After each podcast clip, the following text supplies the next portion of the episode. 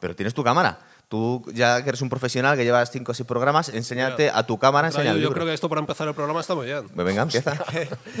El manuscrito. Que es el manuscrito original.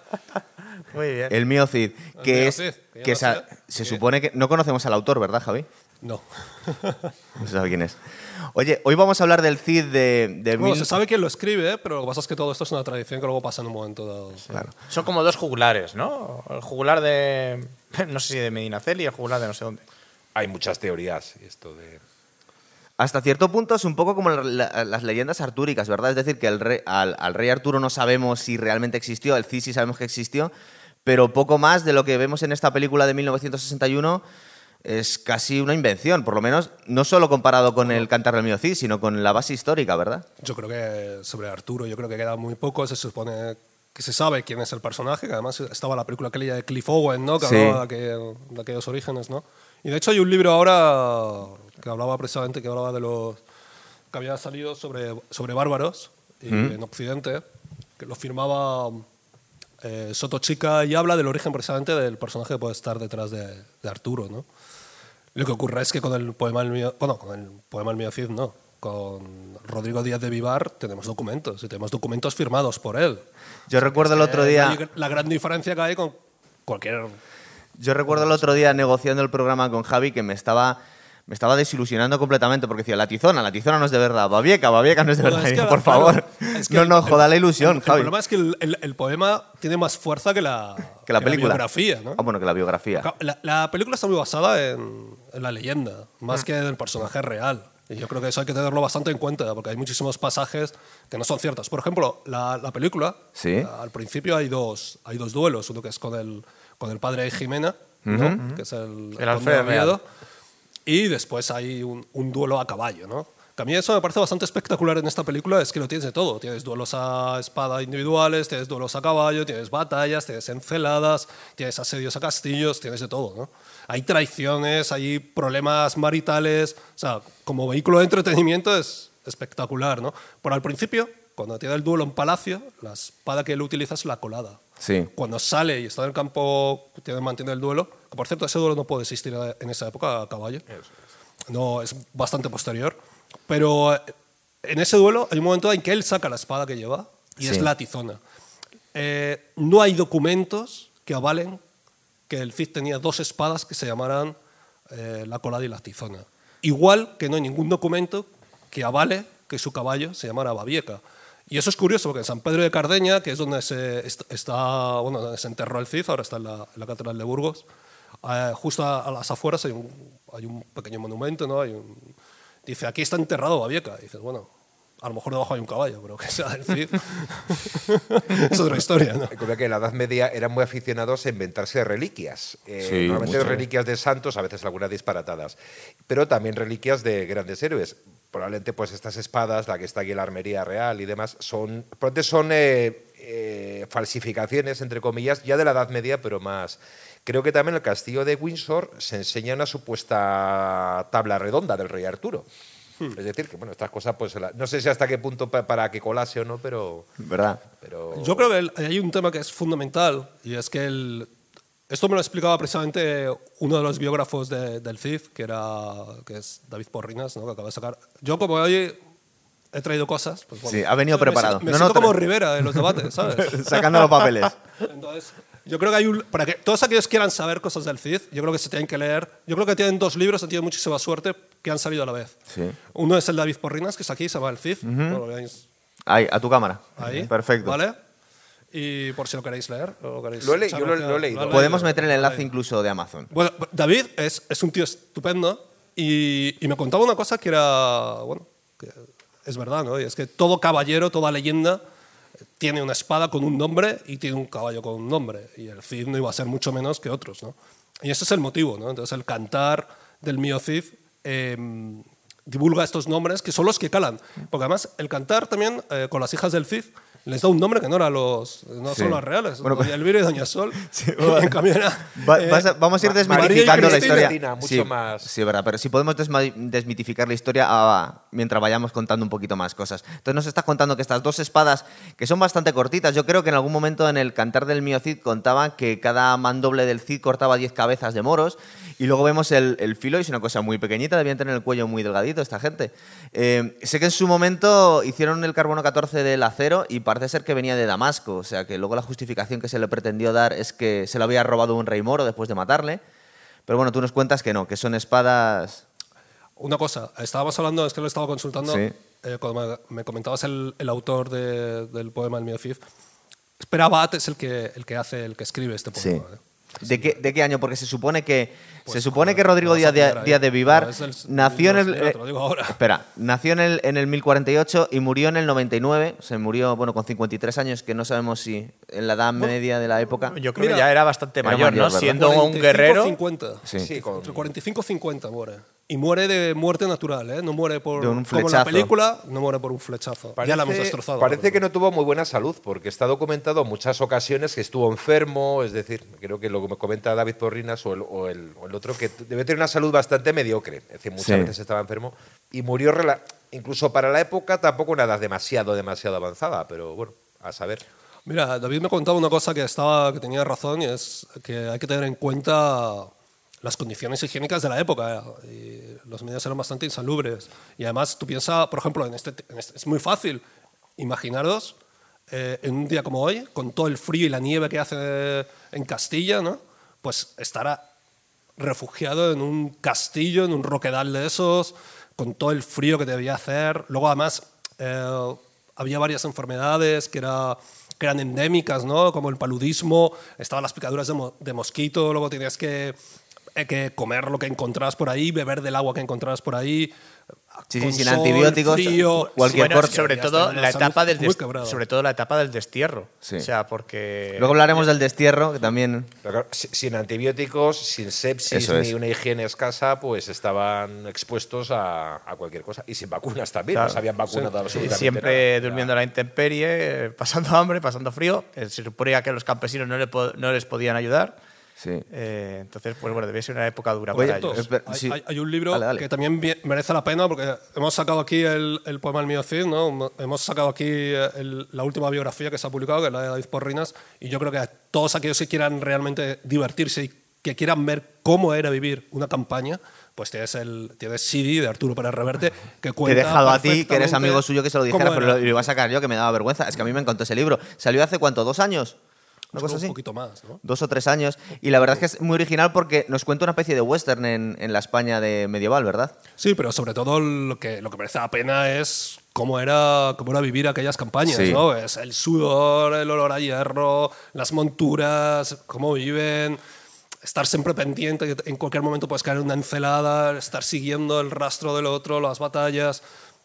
Debía ser unas vidas que Y solo quedan luego, bien en el film. y luego claro. también hace unos años sacó un- sacaron una serie hecha aquí en España que es un poco bastante prescindible, ¿verdad? No, algunos os gustó mucho. Bueno, yo, yo- yo os quería comentar eh, por qué sacamos, por qué hemos elegido el tema del CID, por qué David Porriñas ha sacado el CID en 2019, por qué la serie esta de la que hablamos eh, se, sa- salió el año pasado. Y Reverte hace unos años sacó su libro Y, también. Reverte hace unos años, pero no tantos, sacó el libro. O sea, Eso es. eh, el Cid es un personaje que yo me imagino que en la época de Franco eh, pues se intentó presentar como un héroe nacional, Sí. pero no sé hasta qué punto caló porque nosotros que más o menos somos de la misma quinta, pues bueno, pues en nuestros años sí que se nos hablaba del Cid, pero yo creo que tampoco era como el gran referente para nosotros. Sie- Siempre se nos presentaba un poco más, quizá como referente el Quijote, ¿no? O sea, el personaje del Quijote como eh, el héroe nacional, más, que, más que el propio Cid, que era el batallador. Tenía ya de antes lo de héroe nacional. Y en el siglo XIX, en la época libre, porque creo que en, el-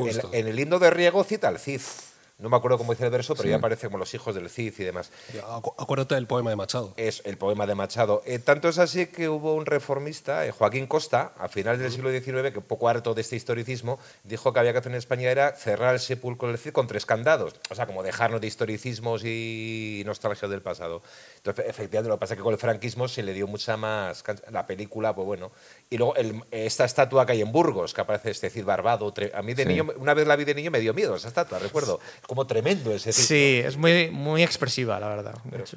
Antes de empezar a hablar de la película, pero estamos hablando de los precedentes que teníamos. Y cuando hemos dicho por, por último esta serie que han sacado, creo que es de Amazon, eh, Prime. po- el- lo que le han querido dar es otro toque distinto y ahora mismo es el Adalí de la Alianza de Civilizaciones. Es decir, era alguien como que, como que estaba empeñado en, en hacer eh, convivir a las dos culturas que convivían en España.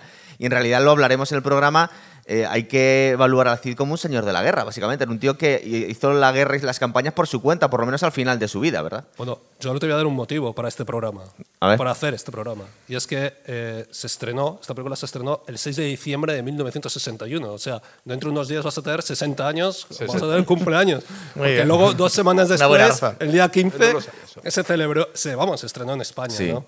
Entonces, por hombre, hay que decirlo, Total. ¿no? Es el programa. El, ¿Tú dices que es un señor de la guerra? Estoy absolutamente de acuerdo. Sí.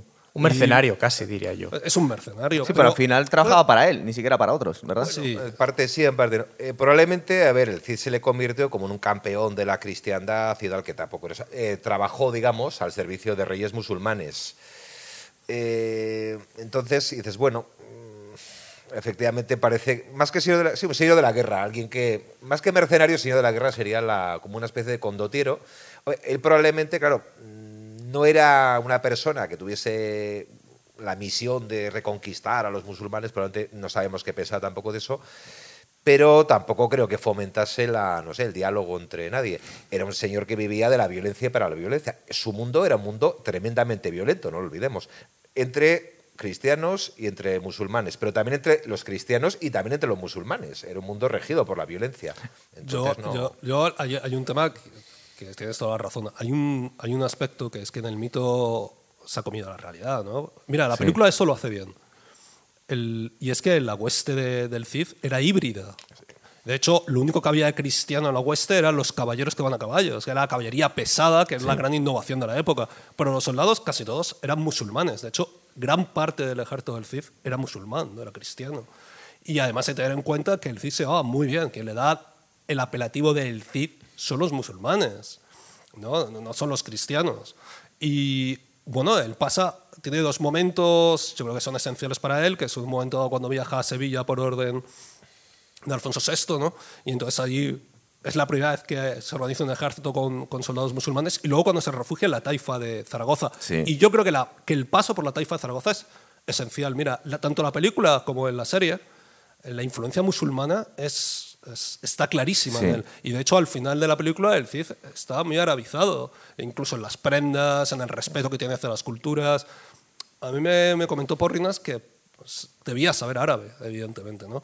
Otra cosa es que lo supiera escribir o, o leer, ¿no? Eso es otra historia. Pero hablarlo probablemente porque tendría las huestes. Charles y era lógico. Charles Heston en un momento dado de la película dice, ya tengo un poco de moro. Sí, es verdad. Y por cierto que utiliza la palabra moro pues sin ningún tipo de prejuicio porque en el- Complejos, claro.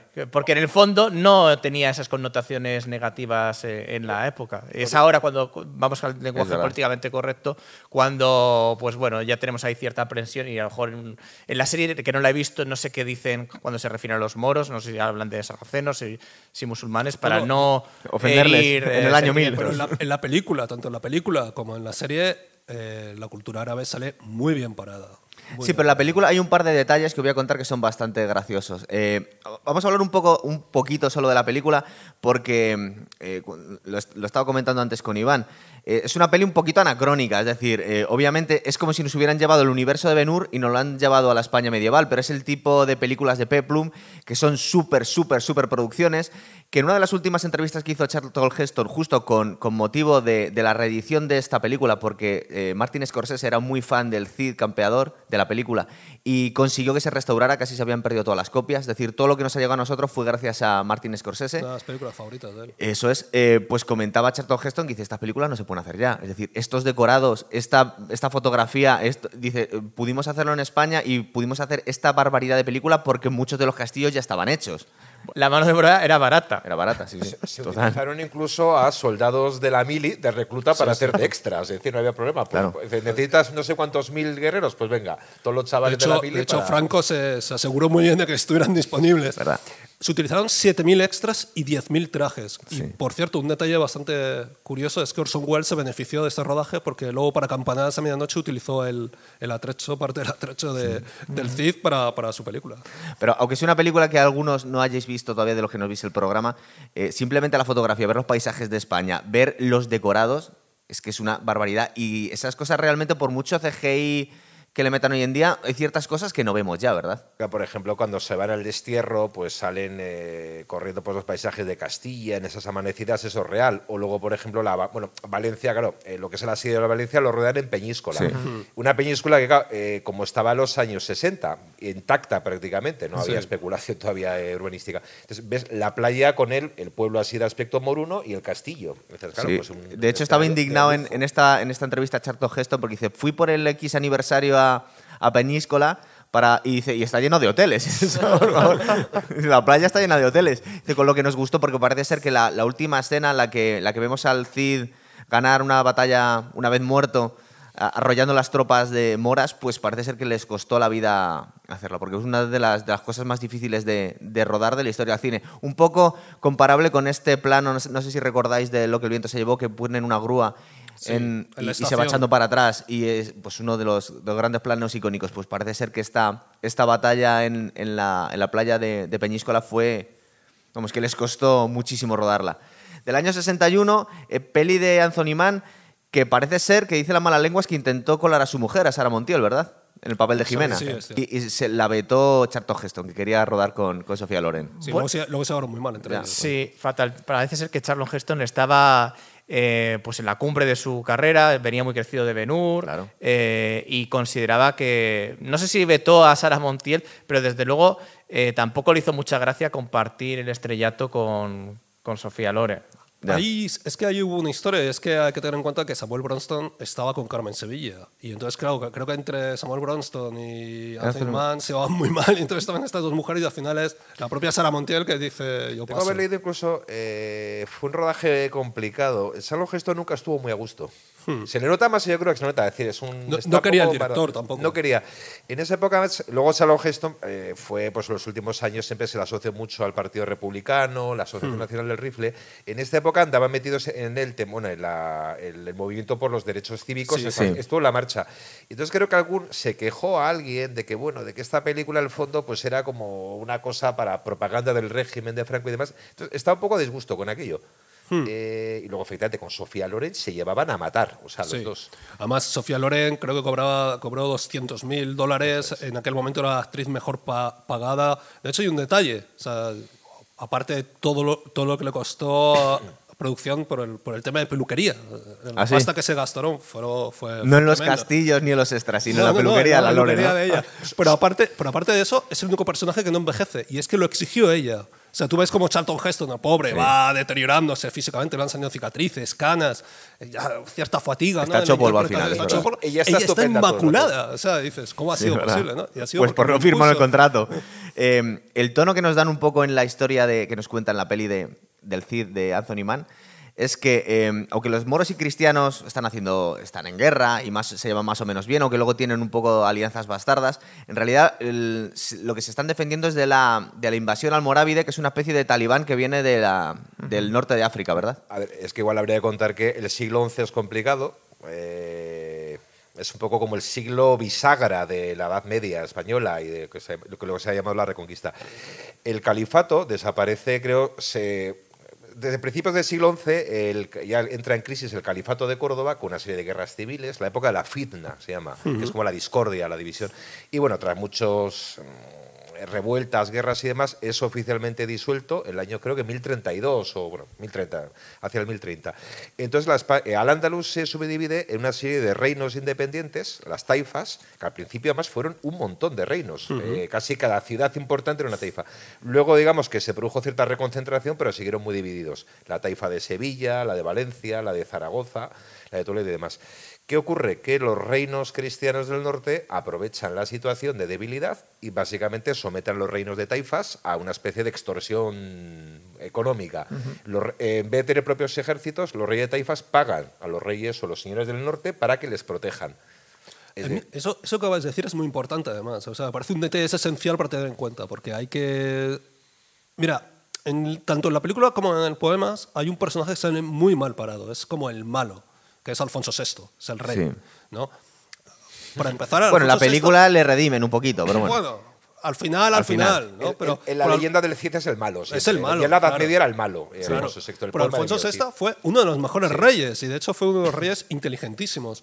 Él, por ejemplo, eh, quería cobrar los tributos a los reinos de taifas por dos motivos, no solamente por el dinero que vas a cobrar, sino porque ese dinero viene en oro. Y en los reinos del norte, los reinos cristianos, no hay oro. No hay tanto. Entonces es un ingreso muy importante para ellos.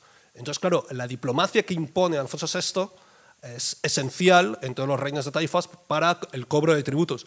Y ahí el Cid, pues bueno, no se debía enterar demasiado bien de las diplomacias de Alfonso VI y de hecho le entran algunas críticas desde hoy diciendo, bueno, Debía ser un poco más bestia al principio. Sí, ¿verdad? ya es un poco verso suelto. Oye, vamos a contar algunos momentos de la película y me decís, obviamente me va, me- me va a decir Javi, ninguno de estos de verdad, pero bueno, hablamos de ellos. Eh, creo que empieza la película que están rescatando, bueno, al final le perdonan la vida a un par de reyes moros el día de, de su boda. Es verdad que son un paisaje muy bucólicos, con unos vestuarios un poquito anacrónicos ni tal. Lo que más llama la atención al principio de la historia es que el, el padre de Doña Jimena tenía algún puesto en la corte, ¿verdad? Pues Alfredo Real. Sí, Alfredo Real. Pues tiene un duelo con Rodrigo Díaz de, de Vivar y le mata. ¿Eso es cierto o no? Es legendario. Legendario, ¿verdad? Legendario. Ya al principio de la película de es hecho, inventado. Ni siquiera está eso del poema, eso viene de los romances y de las historias. Y Que luego nos van a vender una relación atormentada con su mujer, porque claro, ha matado al suegro y le quiere pero no le quiere. Sin embargo, es un episodio que ha pasado, incluso se han llegado a hacer óperas con eso. Hmm, Eh, eh, esto, por ejemplo, hubo un, un autor teatral del siglo de oro, que era Guillén de Castro, que hizo Las mocedades del Cid, que se llama Justo. Y luego el gran eh, escritor eh, trágico francés del siglo XVII, Corneille, hizo la tragedia del Cid, que se basa en toda esta historia. Se han hecho óperas, pero el legendario. Todo, todo el legendario y demás no se casan ahí. O sea, porque en aquel momento tú lo ves en la película, está Fernando primero. Y el Cid, de hecho, mira, está muy curioso porque aquí se lleva enseguida muy mal con Alfonso VI y, y es verdad, y es mentira. Él se llevaba muy bien con Alfonso VI. De hecho, es Alfonso VI quien le ofrece que se case con Jimena. Es en su, en su reino, porque cuando muere su hermano Sancho, que es asesinado, que esto aparece en la película, en Sí, Zamora, sí, sí. Alfonso VI acoge muy bien al Cid. Y de hecho lo premia. Sí, y, le da, no- y le da en matrimonio a Doña Jimena. Jimena parece que era de la familia, era hija del conde de Oviedo. Conde de Oviedo. Parece que Eso tenía real, incluso parentesco con la Casa Real. Entonces, el matrimonio que le ofrece Alfonso VI, básicamente para, para supone un ascenso social. O sea, Claro. voy a casa con una persona que es superior a ti en la escala social. Era noble, pero bueno, una nobleza más, más baja. En el fondo yo creo que la película eh, y también el cantar eh, pone en valor este carácter advenedizo del Cid, ¿no? O sea, él es un hidalgo, un- el estamento más bajo dentro de la nobleza, y lo pone en contraposición a la nobleza de nacimiento, ¿no? A la alta nobleza, incluso al- eh, en contraposición al rey, ¿no? Que le viene dado. Y yo creo que, en cierto modo, eh, también casa un poco con lo que es la idiosincrasia de Estados Unidos, ¿no? De, de decir, bueno, pues este es un hombre que viniendo de abajo se hace grande. Pero eso parece que también está un poco exagerado, ¿eh? digo, porque por la carta de, bueno, una- un documento, la familia del Cid no debía ser de la, de la gran alta nobleza, pero tampoco, pero tenían bastantes bienes y posesiones, o sea, era sí, una estaban familia bien situados. no era- tampoco era. tampoco Diego era un- Laínez, de hecho, combatió Eso en, es. en batallas con, con- Creo que la carta de Arras a-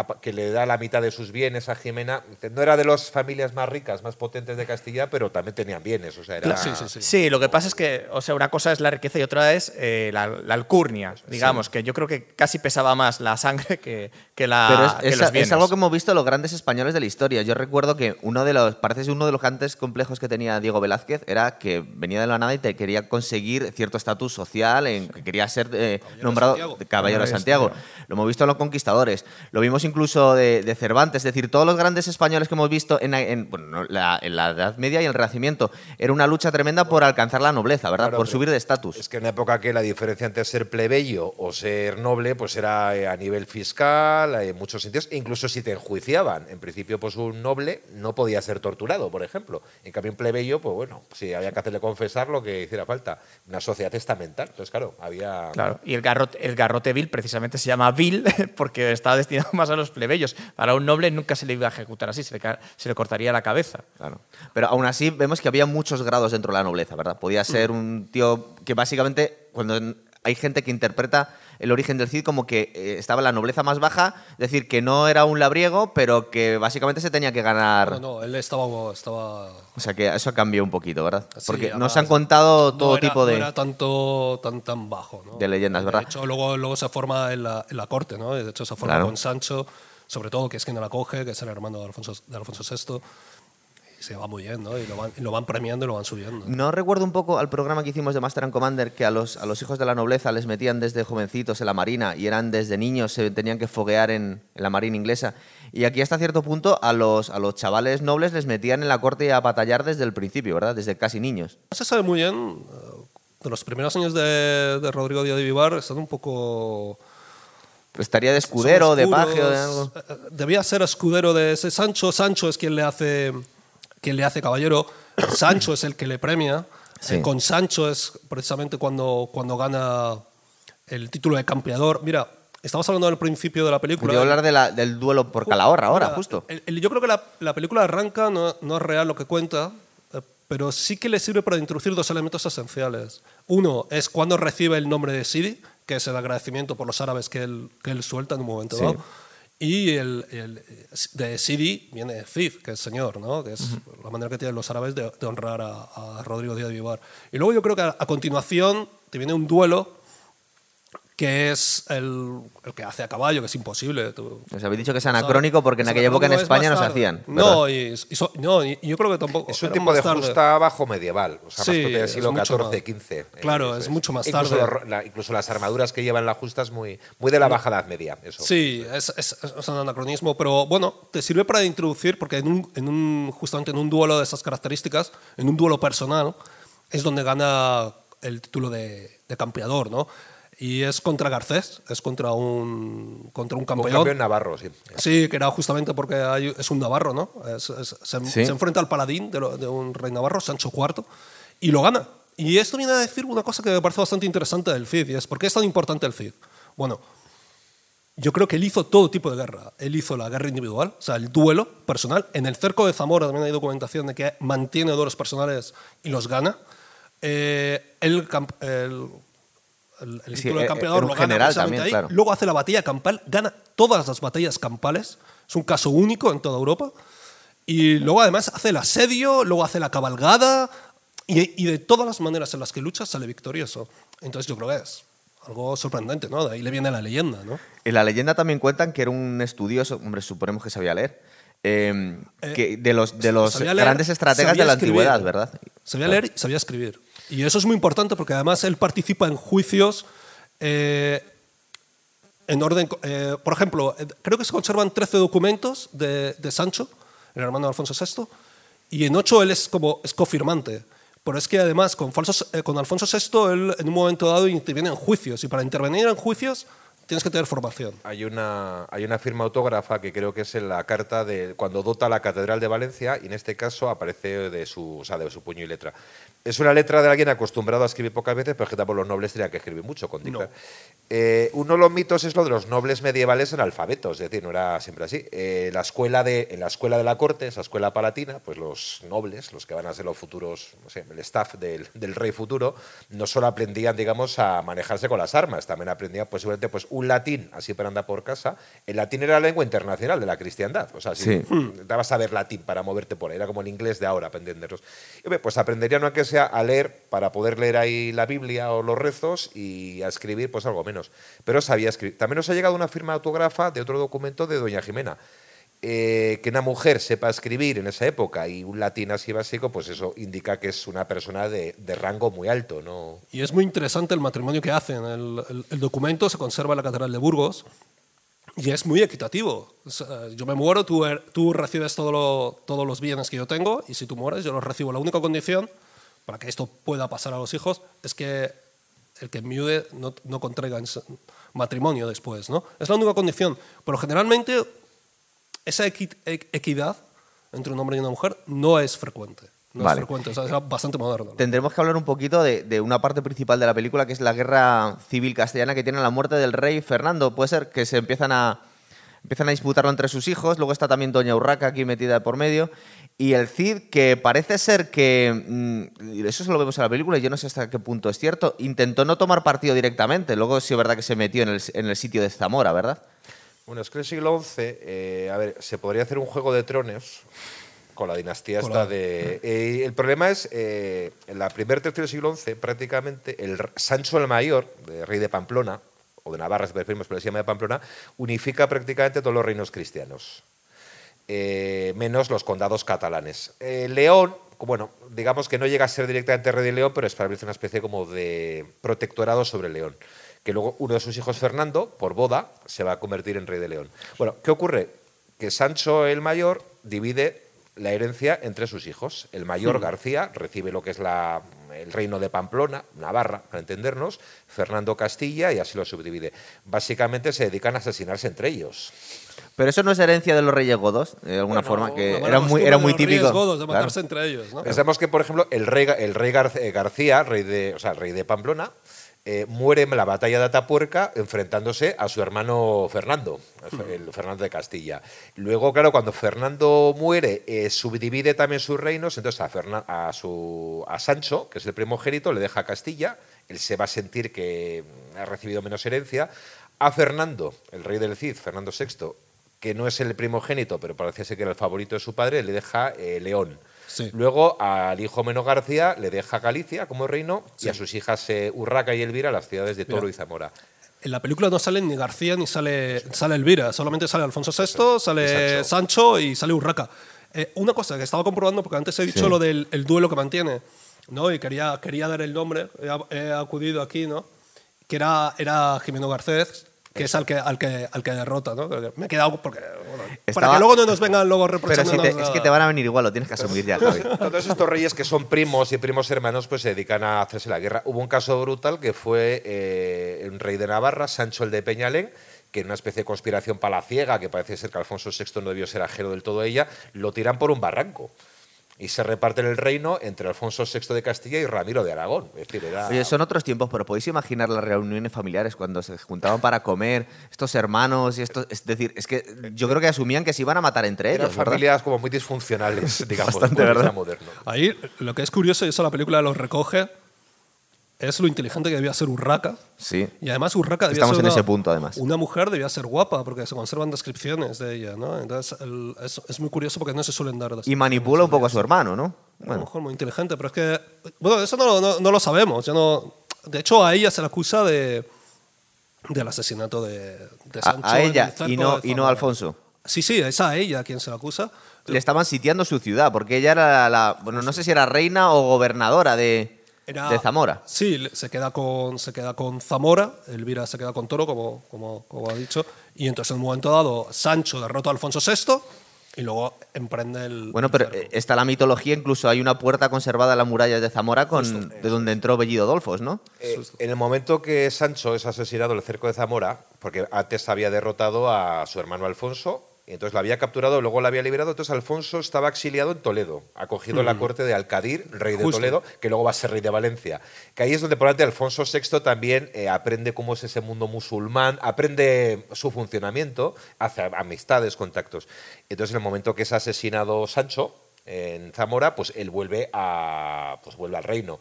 Parece ser que no hubo gran oposición a él, ni, ni hay muchas noticias de que se le acusase del asesinato. Pero luego se va a crear la leyenda de que aparece en la película La Jura de Santa Gadea. Sí, ¿verdad? Eh, Oye, oye, de ah, Santa Gadea es mentira. Ya, ya, eso te iba a hablar ahora. Pero, pero es que hay, hay cuadros. A lo, pues a lo largo de la, de la historia se ha escrito todo. En la película nos parece un poco tonto este Sancho. O sea, la muerte que tiene casi se lo merece. O sea, va el solito. Dice, no ven para acá, vente tú solo aquí a las murallas. yo creo que le, le mata a Vidolfo, creo que le mata con una lanzada, ¿no? Y no creo que en, en una posición, creo que estaba. Se muy- decía que cuando estaba haciendo sus necesidades. Sí, lo que es que en la película queda un poco, dice, no puede ser tan, tan estúpido, por favor, que dice, no ven para acá, ven, ven a, la- a las murallas de la ciudad sitiada tú solito, ¿verdad? En general, ningún rey cristiano queda bien en la película. ¿eh? Ya, Solo cierto, los verdad. moros sí. ¿eh? Bueno, no, los moros también. Recuerda al, al rey de Valencia que le tiran por las murallas directamente. Bueno, Al- Al pero- Cadir, que había sido rey de. Toledo previamente. Los de Zaragoza. Bueno, es que hay, hay un tema curioso, es que la película no, a- no arranca directamente con el, con el Cid. La película arranca con precisamente los almorávides reprendiendo a las taifas. Por maricomplejines. Sí, decir, ¿qué, ¿qué pasa esto de que os dediquéis a la poesía, a la ciencia, a la literatura? Pero eso es cierto, porque hasta, eh, vamos a ver, se nos ha vendido la, la- la noción de que en el Al-Ándalus era una especie de, de Islam ilustrado, de las mil y una noches, que en realidad eran muy tolerantes, que tomaban jamón, bebían vino, muchas mujeres, es decir, que era una cosa muy relajada. Y hasta donde tengo yo entendido, eso fue así más o menos, pero en algunos momentos de la historia solo, ¿verdad? O sea, no fue siempre un, un Edén. La época de los reinos de Taifas fue una época de decadencia política militar de Al-Ándalus, el Islam español, pero también fue una época culturalmente muy brillante. El protector, el rey de Zaragoza, Al-Muqtadir, que se conserva parte de su palacio, además en Sí, Zaragoza, en la alfajería, este era matemático, poeta, botánico, tenía una corte absolutamente esplendorosa. La ciencia está muy avanzada. Vamos, que no era un talibán este. No, no. y el- o por ejemplo también eh, el rey de Sevilla, el que va a llamar a los almorávides, para su desgracia, porque va a quedar destronado, que era, eh, se me ha olvidado el nombre, el rey de Taifa de Sevilla. Ahí va. O si quieres, Al-Mutamiz. Lo vuelvo a mirar ahora. Al-Mutamiz, rey de. Sevilla, era un rey poeta, o sea, ha conservado poesía. que es el que le convence al Cid para que emprende Para que una, emprenda. una cabalgada. Sin embargo, hay un problema. Eh, cuando Alfonso VI se apodera de Toledo, en el año 1085, entonces hace un pacto, realmente se apodera por pacto, más que por conquista. Al rey Alcadir lo eh, convence para que, bueno, yo me quedo con Toledo y a ti te dejo Valencia. Y manda al Alcadir a Valencia como rey un poco así títere suyo. Sí. Claro, eso ya despierta todas las alarmas. Hay un poema de un, creo que un, un, un alfaquí de la época, toledano, que dice todas las vestiduras se rasgan y se desgastan por los bordes. Y dice, sin embargo, ese tejido esplendoroso que es el Andalus se ha rasgado por el centro, Toledo. Y la caída de Toledo causó impacto incluso en el mundo islámico, no solo en, en España, incluso llega el, el eco hasta Bagdad, o sea, todo el mundo islámico ha caído Toledo, que era una ciudad, pues, la antigua capital de los visigodos. Ya con todas las alarmas encendidas, el Mutamid, el rey de Sevilla, pide ayuda a los almorávides. Los almorávides eran una tribu de origen bereber que se habían apoderado, habían creado un imperio pues entre Sudán, perdón, Sudán no, el- o sea, entre lo que sería la actual Mauritania, Níger y Marruecos. Eh, practicaban lo que era un islam, un islam suní, eh, mucho más rigorista, más, como, diría yo, mucho más eh, literal. Para lo bueno y para lo malo. Una de las cosas que hacían que les daba mucho éxito es que cuando conquistaban un sitio imponían únicamente los impuestos que permite el Corán, el 10%, y quitaban la- el exceso de carga fiscal. Claro, los almorávides de ese Eran liberales entonces. bueno, sí, algo así. Desembarca en la península y ya se acabó, la, se acabó, la, se acabó esta especie de barra libre de los reinos cristianos, eh, sometiendo a tributo a la reino de Taifas. Eh, al año siguiente de Toledo, el año 1086, infligen una derrota durísima a Alfonso VI en Sagraja, Eso es. Pero nos están contando también que los, que los, que los eh, reinos musulmanes del Al-Ándalus, que no, por lo menos lo que nos cuentan el tono de la película, no debían estar muy cómodos con este con esta nueva corriente ideológica, No, al que les estaban apretando Al demasiado. principio sí, porque les ayuda y les protege. Lo que ocurre que el, el líder era eh, Yusuf Ibn sí. el líder de Almorávide, terminará destronando a prácticamente todos los reyes de Taifas y los manda al exilio, al rey de Granada. Por cierto, el rey de Granada, que era Bulugui, es un señor que escribió unas memorias que se nos han conservado, además. Tenemos una visión directa. Destrona también a- al, al rey de Almutamí de Sevilla. Entonces, pues bueno, sí sé que se establece una especie de, digamos, sociedad más rigorista, por así decirlo. Eh, Pero luego- poco que ver con los que vendrían después, que son los almohades, Los almohades que sí que más ya estaban más próximos a lo que hoy llamaríamos fundamentalismo. Quería cerrar un poco la parte. eh, que es la parte casi central de la película y la parte central del Miocid. La jura de Santa Gadea, que queda muy bonito en la película y es muy cinematográfico y muy literario, pero que es un embuste, aunque tenemos ahí la, la iglesia para poder visitarla. Es decir, es mentira. Sí, pero no, no, nunca sucedió. la De hecho, es curioso De hecho, porque... es, eh, es imposible, o sea, le hubiera, corto- le hubiera costado la vida. Es una leyenda medieval que sale, creo que Después. ap- eh, sí, ap- ni siquiera el po- poema de Miocid sale todavía No, en la no cita. sale. Aparece ya el siglo XIII, pero es una leyenda. Es una idea también muy de la Baja Edad Media en España, que es la de los hidalgos eh, nobles que en cierto modo le ponen coto al poder del rey, por así decirlo. Eh, hay una leyenda que se decía que los reyes de Aragón, es falsa también, por cierto, cuando juraban entre los hidalgos del reino, los hidalgos le decían al rey de Aragón, dice, eh, creo que algo así como, juntos valemos tanto como vos, algo así. Entonces era un poco de, pero falsa, es muy bonita, lo del hidalgo que hace jurar al rey por la sospecha de fratricidio, pero... Luego a, a quien no le gusta, ¿no? Poner una tesitura así al poder, ¿no? Una de las claves por lo que luego se extendió Claro. y se que en- popularizó. No, en pero- en la pero es que- película la hace jurar tres veces. Sí, sí. Claro, Javi, es que luego estoy investigando un poco cuál se supone que es la razón real del exilio y parece ser que es que había saqueado el reino de Toledo que estaba protegido por el, por el rey. Hay, hay dos destierros, ¿eh? Sí, por el primero. El Entonces, primero es, lo bien que queda en el poema del mío Cid, eh, que, que simplemente se le plantara cara a su hermano, a- al, al rey, por haberse cargado a su hermano, y aunque, aunque fuera por el exilio, es decir, el, honor del Cid está por encima de todo, y lo que nos- lo- hasta donde conocemos la historia es que había saqueado unos reinos protegidos por, su- por ese rey, ¿verdad? Tenía un enemigo muy poderoso en la corte, que era el conde García Ordóñez. que fue el de que mayores derrota en la batalla de Que aquí pretende a Doña Jimena y por eso esa es su motivación. Claro, es que todo esto empieza en un momento dado, que- porque claro, ya, ya ha muerto Sancho, Alfonso VI es el rey, y en un momento dado le manda la primera, la primera misión que manda el CIF, es a Sevilla, y cuando está allí le dice que la taifa de Sevilla le dice, yo tengo problema con los de Granada, te no se sabe muy bien cómo, cómo- qué es lo que ocurre, eh, probablemente ahí se integrarían soldados árabes o musulmanes, y emprenden una lucha contra los de Granada. Y ahí se encuentra y es donde derrota al conde García y se convierte en un enemigo tremendo. Que Lo mencionaste, autor. Es, Justo. Muestra cómo funciona ese sistema. Dice, es un poco surrealista, bueno, surrealista, porque eh, por una parte el, tai- el rey Taifa de Sevilla le paga a Alfonso VI por protección al Mutabil. Justo. El rey Taifa de Granada también le paga a Alfonso VI por su protección. Entonces, en un momento determinado, el Cid está en Sevilla pues cobrando las, las parias. Nos recuerda un poco a la mafia, pagando por protección. Entonces, al mismo tiempo, García Ordóñez está en Granada cobrando las parias del rey de Granada. Se enzarzan el rey de Granada y el rey de Sevilla. Entonces, el Cid por un lado y, el, y Ordóñez por el otro se enfrentan entre ellos cumpliendo el pacto que les debe Alfonso VI. Dice, Hmm. bien, me paguéis porque os proteja. Entonces, dice que ahí Alfonso VI seguramente fue bastante maquiavélico, enfrentando a unos y a Y a otros, un otro. poco a sus intereses. Sí, la- pa- parece que aquí la cabeza pensante es Alfonso VI y de donde sale todo, quien sale ganando con todo esto es Alfonso VI, no es ni el Cid ni García Ordóñez que además se convierten en enemigos, ¿no? O sea, pues, no se llevan- a partir de entonces ya no se van bien. Pero hay un tema interesante, y es que el primer destierro no se produce por esto. De aquí regresa el Cid y no pasa nada. Lo que ocurre es que después eh, sigue una serie de, de musulmanes y una racia, entonces eh, creo que es alrededor de Gormaz. En Gormaz, eso En es, Gormaz. Entonces lo que hace el Cid es, bueno, ya aprovecho, le sigo todo esto y lo que ocurre es que se mete la taifa de Toledo, monta unos destrozos tremendos y entonces es cuando dice Alfonso VI, no, chico, por hasta, hasta aquí has llegado.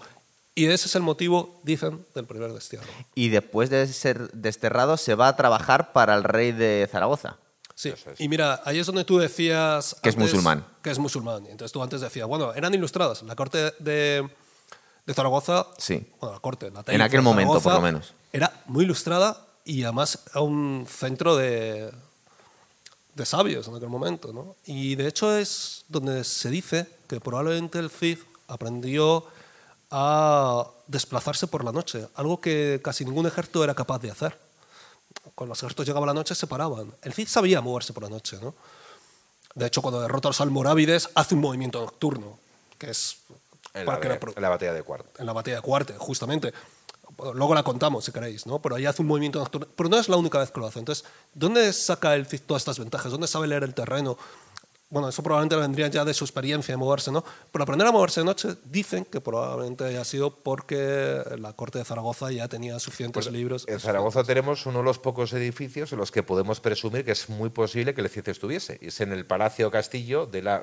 Nunca recuerdo si, si es la alfajería o la aljafería, pero donde están las Cortes de Aragón, que es el castillo, se conserva parte del Palacio Árabe del siglo XI del Muqtadir. Es uno de los mejores ejemplos de así de arquitectura árabe, pero palaciega que nos ha llegado. Y ahí, ahí es donde realmente, ya había tenido la experiencia de Sevilla, pero ahí es donde construye su hueste, ahí es donde construye su mesnada, que es los caballeros eh, castellanos, eh, con, una- con unos caballos ya más pesados, caballos que se tienen que además, eh, los tienen que cruzar de una manera para que sean mucho más imponentes en el campo de batalla.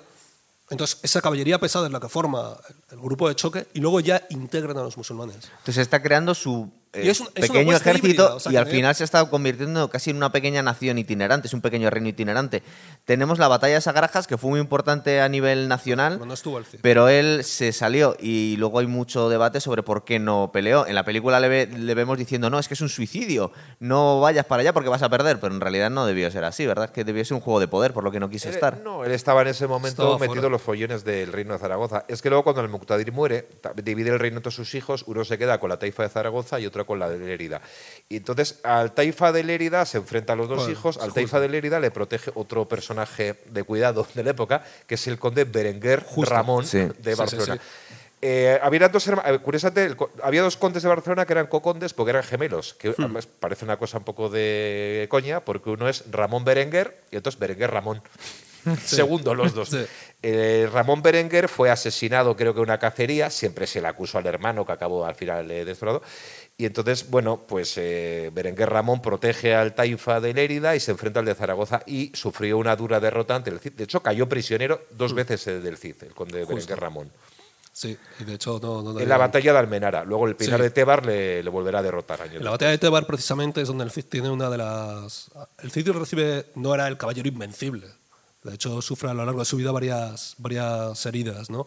Tiene dos momentos bastante delicados. Uno es la batalla de Tebar, que es cuando cae del caballo, y ahí por lo visto creo que las heridas fueron, que tuvo fueron graves. Y la otra fue en una encelada que le, que le hacen cerca al Barracín, donde recibe una lanzada en el cuello y se libra por, por, muy poco de morir. más cosas centrales en el poema del medio Cid en la película y que no sabemos si real, son reales o no. Eh, el rapto de Jimena y las niñas, entre otras cosas, no nos cuentan en la película eh, que había tenido un hijo y que había muerto también. Es decir, el, el Cid tuvo, tuvo descendencia, lo que pasa es que murió. Descendencia masculina. Y aquí nos están contando el Esto lo rapto. estábamos comentando. eso. el- ¿Verdad? Claro, por eso os digo siempre, esperaros a que hagamos el programa, chicos. Por cierto, que eh, la única debilidad que se presenta al Cid, que se le presenta, se le atribuye al Cid en la película, es el ser padre de familia. Cuando está en Valencia y dice, ¿qué queréis que haga? También soy, tengo derecho a ser padre y a tener hijas. Y es cuando levanta el sitio para Sí. ir a atender a su familia. Yo no sé si eso es verídico. Es, que el rey ha metido a la familia en las mazmorras, ¿no? Lo que nos cuentan en, en la película.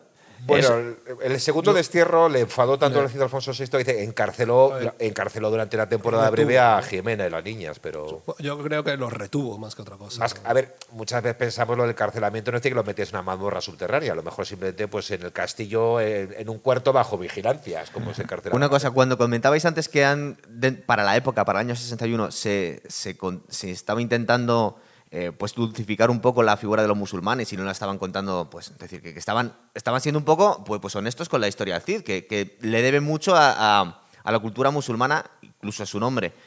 Pero no sé si recordáis muchas, muchas escenas que salen los, los musulmanes con antorchas por la noche, que a mí me recuerda muchísimo a los momentos de los orcos El Señor de los Anillos. No, de verdad, son como, como eh, huestes malvadas, por lo menos las de, las de Ben Yusuf, ¿verdad? Las de Ben Yusuf todo el tiempo, el, el aire que nos está dando son como, como ejércitos de orcos. Sí, era, a ver, eh, además eh, una cosa que sale en la película es que aparecen todos tapados. Sí. Sí. Eran bereberes. eran Sí, tapados. sí. Por tanto, lo de ir con la cara tapada a los hombres era una cosa propia de los almorávides, pero que además no consentían que lo hicieran los andalusíes. O sea, Hmm. no era una cosa que obligasen a todos los hombres, sino que era un poco como una seña de identidad étnica. Pero no sé, aparecen un poco como más rigoristas y como tramándose. Son como los malos de la película. Está claro que son malos. Y de hecho cogen una cosa que hoy en día está fatal visto, que es coger a actores blancos y pintarles de negro, ¿verdad? Sí. Que ahora cantan bastante. Canta bastante, de hecho. El, el Yusufi Tasufi, que que por lo visto histérico, tampoco fue un personaje. A ver, otro de cuidado debió ser, pero vamos, tampoco era el personaje sanguinario que luego se ha hecho. Eh, creo que algún autor musulmán menciona que le quedó impactadísimo por la matanza de Sagrajas. O sea, la matanza fue una batalla muy sangrienta, incluso para los estándares de la época. Para vencer los musulmanes, pero bueno, también con un coste alto. Entonces, realmente, digamos que la, la matanza le impresionó, lo que era el coste de obtener una victoria. Sagrajas, uno de los errores, dicen, es que cuando carga Alfonso VI estaba muy lejos de las líneas enemigas y cuando llegan los caballos ya están fatigados, las- la hueste estaba fatigada y ahí es donde se dice que se produjo uno de los errores. El mismo eh, Tasufin eh, evitó volver a enfrentarse, en él personalmente, contra Alfonso VI. Porque Además, creo que una le preguntaron y dijo: Bueno, ya Alá me ha dado una vez la victoria y no sé qué, pero yo no sé si la siguiente Alá me la va a dar. O sea, entonces, te prefiero mandar a mis eh, capitanes por si son derrotados para que yo les pueda ayudar después. Una frase Es que era muy poco- fácil morir en batalla. O sea, es que eso parece que, que no. No solo por la falta de De antibióticos, hecho, sino por hemos- las hemos- tácticas de combate. Yo creo que ya ha ¿no? Algunos reyes que, que pueden haber. Sí. Se murieron en batalla. Has mencionado al Cid que fue herido. En siglo XI todavía se esperaba que los reyes entrasen en batalla. Hmm.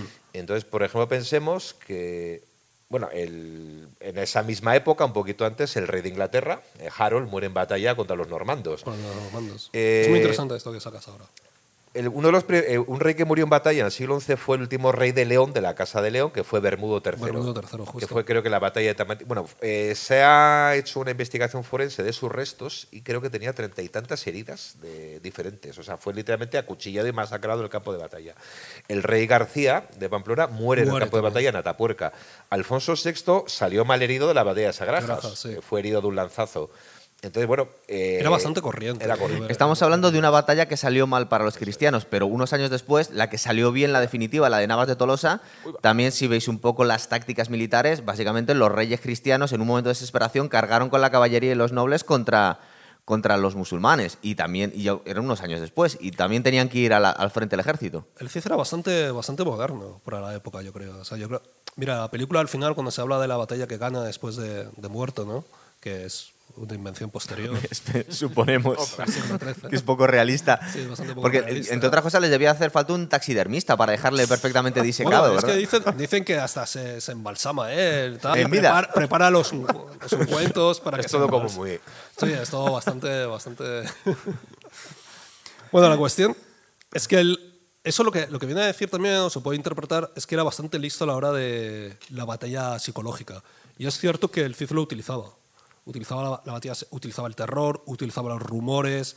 Por ejemplo, Fake news. Sí, y, entonces, y eso junto con los movimientos que podía hacer, las emboscadas. Por ejemplo, en, en la batalla contra los almorávides, una de las cosas que hace, vamos a contarla porque ya la hemos mencionado varias veces, es que él está el de una manera gráfica, está el campamento almorávide principal, las huestes se adelantan. Entonces, él lo que hace por la noche es sacar por una puerta trasera parte de la hueste. Estás hablando de la defensa de Valencia ya al final la de la defensa película. de Valencia.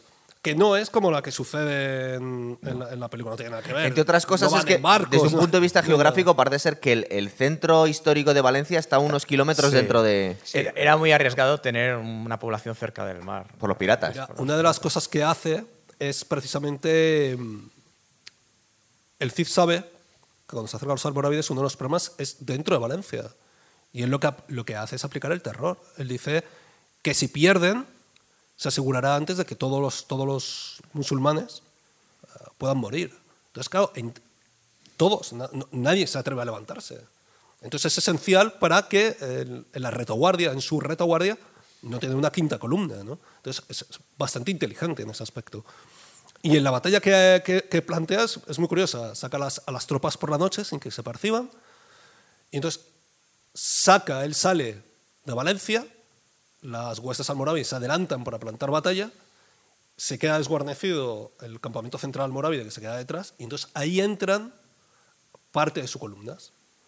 ¿Qué ocurre? Que en los días previos había dicho que Alfonso VI llegaba para prestarle auxilio. Cuando en el campamento ven que llegan tropas, piensan que es Alfonso VI, que son un ejército nuevo. Entonces cunde el miedo, cunde la estam- o sea, se produce una estampida y se desorganiza todo el, todo el ejército almorávide. Y eso es de una astucia, porque has utilizado la batalla psicológica, una, una trampa y luego una victoria. ¿no? Luego volvió a derrotar a los almorávides en Bairé, creo que es la batalla. Sí. Por eso de- también ese mito que se creó, porque fue el único que derrotó a los almorávides, en un momento que infligía derrota tras derrota Derrota, a justo. los reyes del norte. Es verdad. Fue durante cuatro o cinco años el rey de... Fa- Aunque en la película le vemos un gesto muy noble que le entrega la corona al rey, pero en realidad eh, estaba reinando en la práctica, ¿verdad? Sí, era, bueno, era un señorío personal. Creo que hay un pacto que hace con Alfonso VI, que Alfonso VI le concede el señorío todo lo que conquiste. Se supone que el rey el rey nominal va a ser Alfonso VI. Bueno, tampoco a Alfonso VI le importaba, le viene muy bien tener la ciencia en Valencia, por un motivo muy sencillo. En el momento que Alfonso VI tiene dificultades para defender el centro de Toledo, sobre todo frente a los almorávides, eh, la presencia del Cid en Valencia y en Levante distrae mucho también a los almorávides de fuerzas y demás, con lo cual, pues bueno, había cierta coordinación entre los dos, eh, Mira, decirlo. Hay un tema bastante curioso, esto lo, lo contaba David, es que realmente el Cid es un hijo de su siglo. Entonces hay que tener en cuenta, antes tú mencionabas la conquista de Inglaterra, ¿verdad? Cuando, con, Por los vikingos. Por, por, los vikingos, ¿no? Está Haroldo, ¿no? el rey Haroldo, luego viene Harald, que es el rey vikingo, ¿no? y luego llegaría Guillermo, primero el conquistador. ¿no? Vamos a ver, son, hay un momento en que en Europa, cuando se cuenta, ¿no? que se producen varios, varios caballeros que tienen mesnadas, que tienen huestes, que tienen fuerza suficiente, emprenden eh, la conquista de unos reinos propios. Eso se puede ver porque justo en 1099, que es las cruzadas, se forman los reinos en Tierra Santa, ¿no? y son los reinos cristianos. Y ya entonces, el, por ejemplo, Roger II eh, conquista Sicilia y es un señor con sus huestes conquista Eh. Sicilia. Guillermo I, el conquistador de Inglaterra, lo que hace es invade Inglaterra, derrota al rey y se queda con Inglaterra. Antes el, el rey ha- había vencido a Harald, que en el fondo era un vikingo con sus huestes, su ejército, que quería llegar allí y quedárselo. El Cid, ¿qué es lo que hace? Conquista Valencia y se lo quiere quedar. Se compara mucho al Cid con eso, con los eh, nobles normandos, la familia de los Hauteville, que en el siglo XI se dedican básicamente. Primero eh, van a Italia como mercenarios para los bizantinos frente a los lombardos, pero dice, bueno, ya más o menos se dedican a montarse su propio reino. Entonces, eh, arrebatan el sur de Italia al imperio bizantino y luego conquistan Sicilia, que Sicilia había sido a su vez conquistada por los musulmanes. Se da ahí una especie como de reconquista paralela que es la de los normandos sobre la Sicilia musulmana, muy curiosa. Sí. Y eso es totalmente contemporáneo y ocurre al mismo tiempo que el Claro. Cid está en Valencia. ¿No era No, el miedo es que... que- tenían unos años después eh, los reyes españoles cuando mandaban a los conquistadores a América? Al final esta gente, los virreyes, se están quedando casi con su... Es decir, se están creando sus, pe- sus pequeños, sus pequeños reinos, porque la gran lucha que tenemos en la Edad Media es la nobleza contra la, contra la monarquía. Es decir, al final Aquí- se va haciendo más pasa es que fuerte los hay- reyes. Hay una nobleza que en un momento dado, digamos que emprende su propio camino. ¿no? Eso es. Entonces, es. es lo que ocurre. De hecho, hay un tema muy curioso. Vamos a, esto tiene una correlación con Guillermo. ¿no? Guillermo en un momento dado está en Normandía, invade, ve la oportunidad, invade Inglaterra y, y se lo queda. ¿no? Que es la última vez que se invade Inglaterra. Por cierto, esto se ha, esto se ha dicho, ¿no? En 1066, creo. Entonces, el- Un ocurre- barco de la Armada Invencible dio una misa e invadió un pueblo. Luego se fueron. Bueno, Bueno. yo creo que llegó a haber una incursión castellana que atravesó el Támesis y llegó a las puertas de Londres. No con fines de invasión, pero sí con fines de, Sí, y, de el- razzia. y en la Segunda Guerra Mundial los alemanes alguna, alguna isla del Canal de la Mancha les quitaron también. Bueno, invasión. de No, pero quedarte bueno, ya, pero por joder, pero- pero por joder, de hombre. Que nunca nos han invadido, sí os han invadido, hombre, sí. Y la- cuestión es que eh, aquí es una cosa muy curiosa y es que es una, la batalla de Hastings, que es donde se produce la derrota, eh, ha sido inmortalizado por algo que todos hemos visto. De hecho, cualquier persona que haya visto eh, Robin Hood, Príncipe de los Ladrones, todo ese tapiz que aparece al principio de la película es el tapiz de Bayeux. El tapiz de Bayeux es donde se cuenta la batalla de Hastings. Está hecho para recordar la victoria de Guillermo I Conquistador sobre, sobre Haroldo y que- cómo se queda con, con Inglaterra. Bueno, pues una de las tesis que hay sobre el, el motivo que se origina del poema El mío Cid es justamente eso. En un momento dado, eh, Jimena se queda, después de la muerte del Cid, se queda tres años como gobernadora de Valencia, si pero ahora. después se tienen que ir. Entonces, el poema El mío Cid dicen que es una manera de propaganda. Igual que el tapiz de Bayeux era una manera de legalizar esa victoria, el poema El mío Cid podía ser una manera de decir para el futuro, decir, "Oye, nos hemos ido, por eso lo conquistó el Cid y por tanto pertenece a sus descendientes. Pero esto nos enseña un poquito... Entonces, eso la- dicen que es una teoría, porque dicen que quien puede haber impulsado la creación del poema, de los poemas, que luego es, es la propia Jimena y el propio obispo de Valencia. Pero lo que os iba a decir es que se supone que esto es un poco una muestra de en realidad cómo fue la dinámica de la reconquista. Es decir, eh, cualquiera se puede pensar cuando ya está tomando- estás tomando Valencia, estás empezando a ganar algunas batallas importantes a los musulmanes, que la reconquista como que estaba cogiendo impulso y que faltaban 400 años para terminarla. Es decir, hay muchos retrocesos, ¿verdad? Se tomaban, ter- eh, se tomaban territorios y los perdían otra vez. Por ejemplo, Valencia tardó creo que 50 años más una vez que se perdió en volver a caer definitivamente en manos cristianas, ¿no? 150 años, hasta mediados del siglo, la conquistará Ja- Jaime, el, co- el mil- 1240 y algo. Un problema que cita es que eh, por la debilidad que se produce política, sobre todo política y luego militar, eh, de Al-Ándalus, en el siglo XI los reyes cristianos, pues bueno, avanzan en apariencia muchísimo. El, lado del follón este que tiene el Cid con García Ordóñez, están los ejércitos cristianos paseándose por Granada. Es decir, en ple- todavía. ¿Qué ocurre? Sin embargo, todavía no tenían estos reinos una base demográfica para poder, digamos, repoblar todas esas tierras. Alfonso XI, por ejemplo, conquista Toledo, pero luego se la- en ese momento, que muy pocos años antes, la frontera está en el Duero prácticamente. Entonces, bueno, claro, todo lo que está entre medias, Ávila, Segovia, tienes que ir repoblándolo y demás, y eso no se Oye, pues viniendo a eso, hay una duda que siempre he estado hablando yo con mucha gente y nunca me acaba de tener claro. La población española que quedaba aquí en el núcleo, que fue invadida y reinvadida varias veces, eh, ¿a quién debía sus lealtades? Porque cuando estamos viendo, por ejemplo, que era una población visigoda, que eran un poco herederos de la población romana, y luego llegaban los musulmanes, y luego volvían a entrar los cristianos. Es decir, ¿estamos hablando de que se repoblaba con cristianos o que se absorbía la población de alguna forma? Porque ¿qué pasaba con el pueblo llano ahí? La mayor parte de la población era, o sea, parece que no, seguramente no se movió de su sitio. Eso incluso ahora eh, se están excavando. eh, aquí, por ejemplo, en Colmenar Viejo se ha excavado un poblado. Eh, creo que se llama, la- no recuerdo el nombre, y entonces es muy curioso porque es un poblado que, de gente que se dedicaba a la ganadería y a la metalurgia. Entonces empieza ese, la, en el siglo III o IV, el final del Imperio Romano, y creo que los últimos estadios excavados llegan a época ya musulmana. ¿Se ha encontrado alguna moneda musulmana? básicamente ahí siguen viviendo los mismos, dedicados a lo mismo. ¿Qué pasa? Que cae el Imperio Romano y en vez de pagarle tributos al emperador de Roma, se lo van a Ah, pagar el rey visigodo. El, rey, el reino de los visigodos cae ante los musulmanes y bueno, pues entonces le van a pagar ahora los tributos a un señor que dice que es el emir de, de Córdoba, no sé dónde. Probablemente, claro, el- con la conquista musulmana se dio también un cambio de cultura muy fuerte. Empezó a islamizarse progresivamente la población. En la época del Cid, en Al-Ándalus, seguía habiendo muchísima población cristiana, los mozárabes. Eran. Entonces no. Además- Sí, hubo un núcleo de población que básicamente seguía siendo siempre el mismo, con una continuidad. Cambiaban Bueno, de es- religión y de es chaqueta. que los.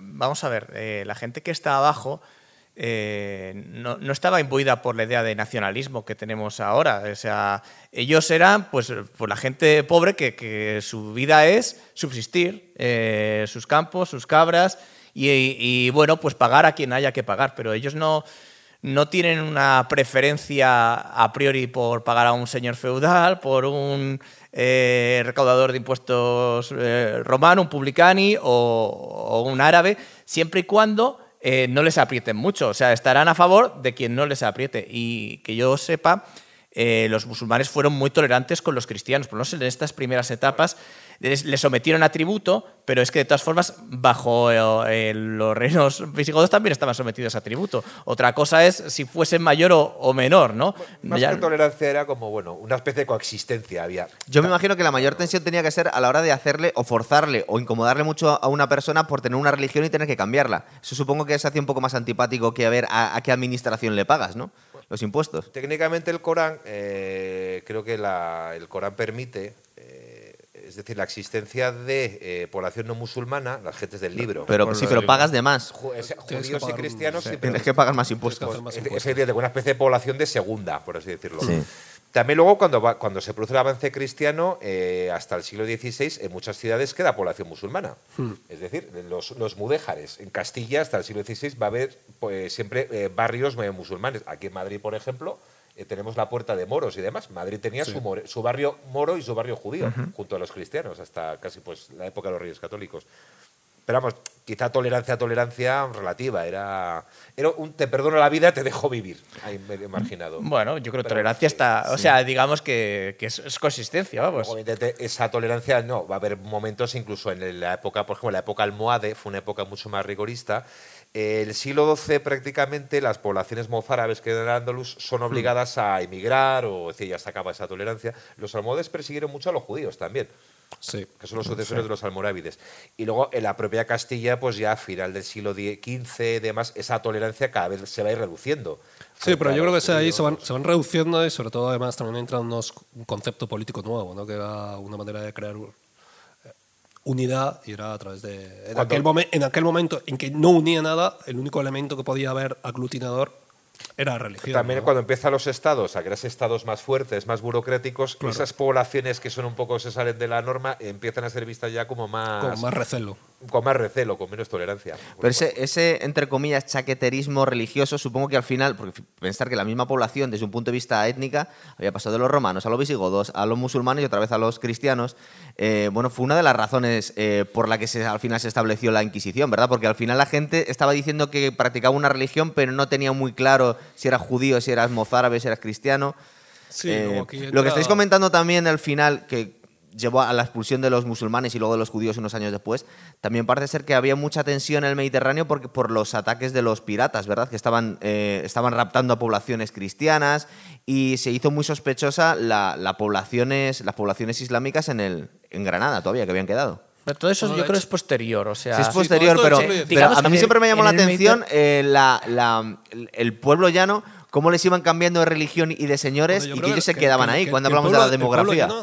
estaba al albur de la, al albur de la historia y de los Sí, pero eran, sociedades muy religiosas, entonces que te cambien sí, de religión y dices que ahora te toca ser musulmán, ahora te toca ser cristiano. Bueno, pero que no lo imponían, o sea, salvo la época de los almohades y de- en adelante, o sea, digamos que ellos podían, podían pagar el tributo y seguir con su cristianismo, pero yo no sé hasta qué punto, pues eh, en un momento dado, eh, la conveniencia, pues... eh, ¿Por qué te decía de eso? Porque la primera invasión musulmana fue eh, un, parece ser que las clases dirigentes eran muy poquitas. Es decir, luego- la- luego- cuando, luego- cuando fue la batalla de. Se me va a olvidar la batalla donde, donde invadieron los, los musulmanes, por Dios. Guadalete. Guadalete. Guadalete. Eh, parece ser que entraron muy poquitos desde un punto de vista de número. Entonces la población se, se convirtió al Islam, o por lo menos poquito a poco se fueron convirtiendo.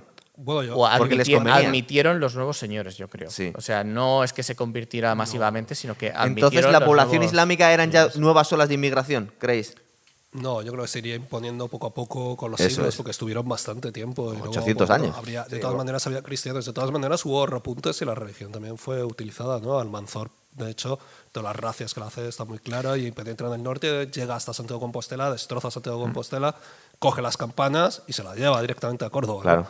Eh, si hubo, o sea, si hubo aporte de población, eh, a ver, árabe, eh, en Al-Ándalus la gente que se decía de ser de origen árabe era como la aristocracia, la creme de la creme. Entonces era una, mino- era una, eso mino- iba yo, era una claro. minoría pues muy selecta. Nosotros Eh, hubo mucha aportación bereber. También sabemos una cosa, que siempre en la antigüedad y la Edad Media el trasvase de poblaciones entre la península y el norte de África, que estaban al lado, pues era continuo. Actualmente el, me- el estrecho de Gibraltar, bueno, hasta luego Ceuta y Melilla, es un corte tremendo del mundo europeo cristiano y el mundo musulmán. Pensemos que, por ejemplo, que hasta la época de la invasión musulmana en 711, todo ese norte de África era, estaba romanizado, era cristiano, es decir, con lo cual no había esa, no había, digamos, esa barrera cultural, lingüística y demás. Toda la época del Andaluz favoreció el contacto continuo y el trasvase de poblaciones entre eh, Magreb y España. Porque no había. Es a partir del siglo XVI cuando realmente el estrecho de Gibraltar es pluf, un corte entre dos mundos. Hasta entonces siempre fue más un nexo de unión que otra cosa. Sí se sabe que hubo mucha población de origen bereber que se estableció en España, sobre todo en zonas de, por ejemplo, de Aragón, Albarracín. Pero vamos, el grueso de la población era la población de origen hispano-romano que bueno, se fue y islamizando. de hecho, y ¿no? de hecho yo creo que la- los enfrentamientos y las batallas, quienes se las imagine, como podemos ver en El Señor de los Anillos, o sea, gente- eran bastante pocos. Sí. O sea, Eso no- siempre se ha no- dicho que en la Edad Media las batallas no eran. No, no había tanta población para hacer unos huestes unos pocos, unos unos pocos ejércitos. centenares y a lo mejor con reunir a 2.000, no sé qué era, y era, era tremendo aquello. Nada más de todos los A fue una excepción, Sí. vamos. Pero aún así se han exagerado muchísimo las cifras, ¿verdad? Porque parece ser que, que no era, la logística no era posible en esas fechas tener cientos de miles de.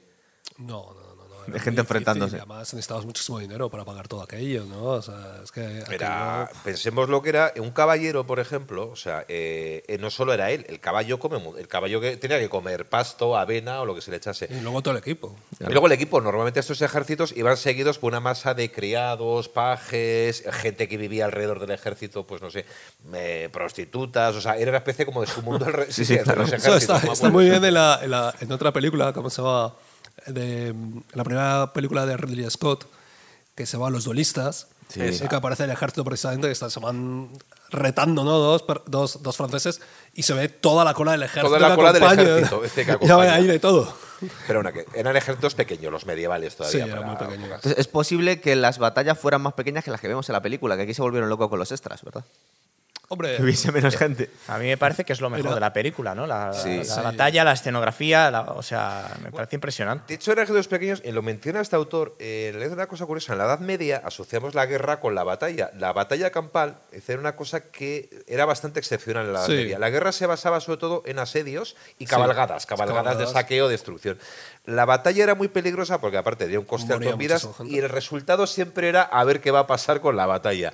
Y una cosa muy llamativa es que en el siglo XI en España se produce una especie como de, de crecimiento exponencial del número de batallas campales, que Claro. luego no vuelve a darse. Y Sí, porque hasta entonces es la importancia que tenían, espera, la importancia que tenían los castillos. Es decir, eran todo asedios y eran pequeñas poblaciones que se quedaban encerradas con muchos víveres, suponemos, aguantando el asedio hasta el que venían a rescatarle. Es decir, la importancia que tenían los castillos y las fortalezas en la Edad Media no la volvieron a tener después. Esta gente no salía a partirse la cabeza. De hecho, el motivo del segundo destierro del Cid es precisamente que el Alfonso VI le pide a, a Rod- a Rodrigo Díaz de Vivar que acuda a un asedio, me parece que es a Ledo, Aledo, sí, en Murcia. y, y justo él no acude. O sea, queda muy o- o cerca y llega ya- tarde y se descoordina. Sí, llega. Fijaros, la yo, yo me he bajado, yo me he bajado el mapa de, de la época del Cid porque me estaba volviendo loco y era un poquito, por eso os he comentado antes, digo, madre mía, están cambiando los territorios constantemente de, de dueño. Eh, se supone que aquí se está partiendo la cabeza los cristianos y los musulmanes por Valencia y lo van a perder 50 años después y luego le están llamando para un asedio en Murcia.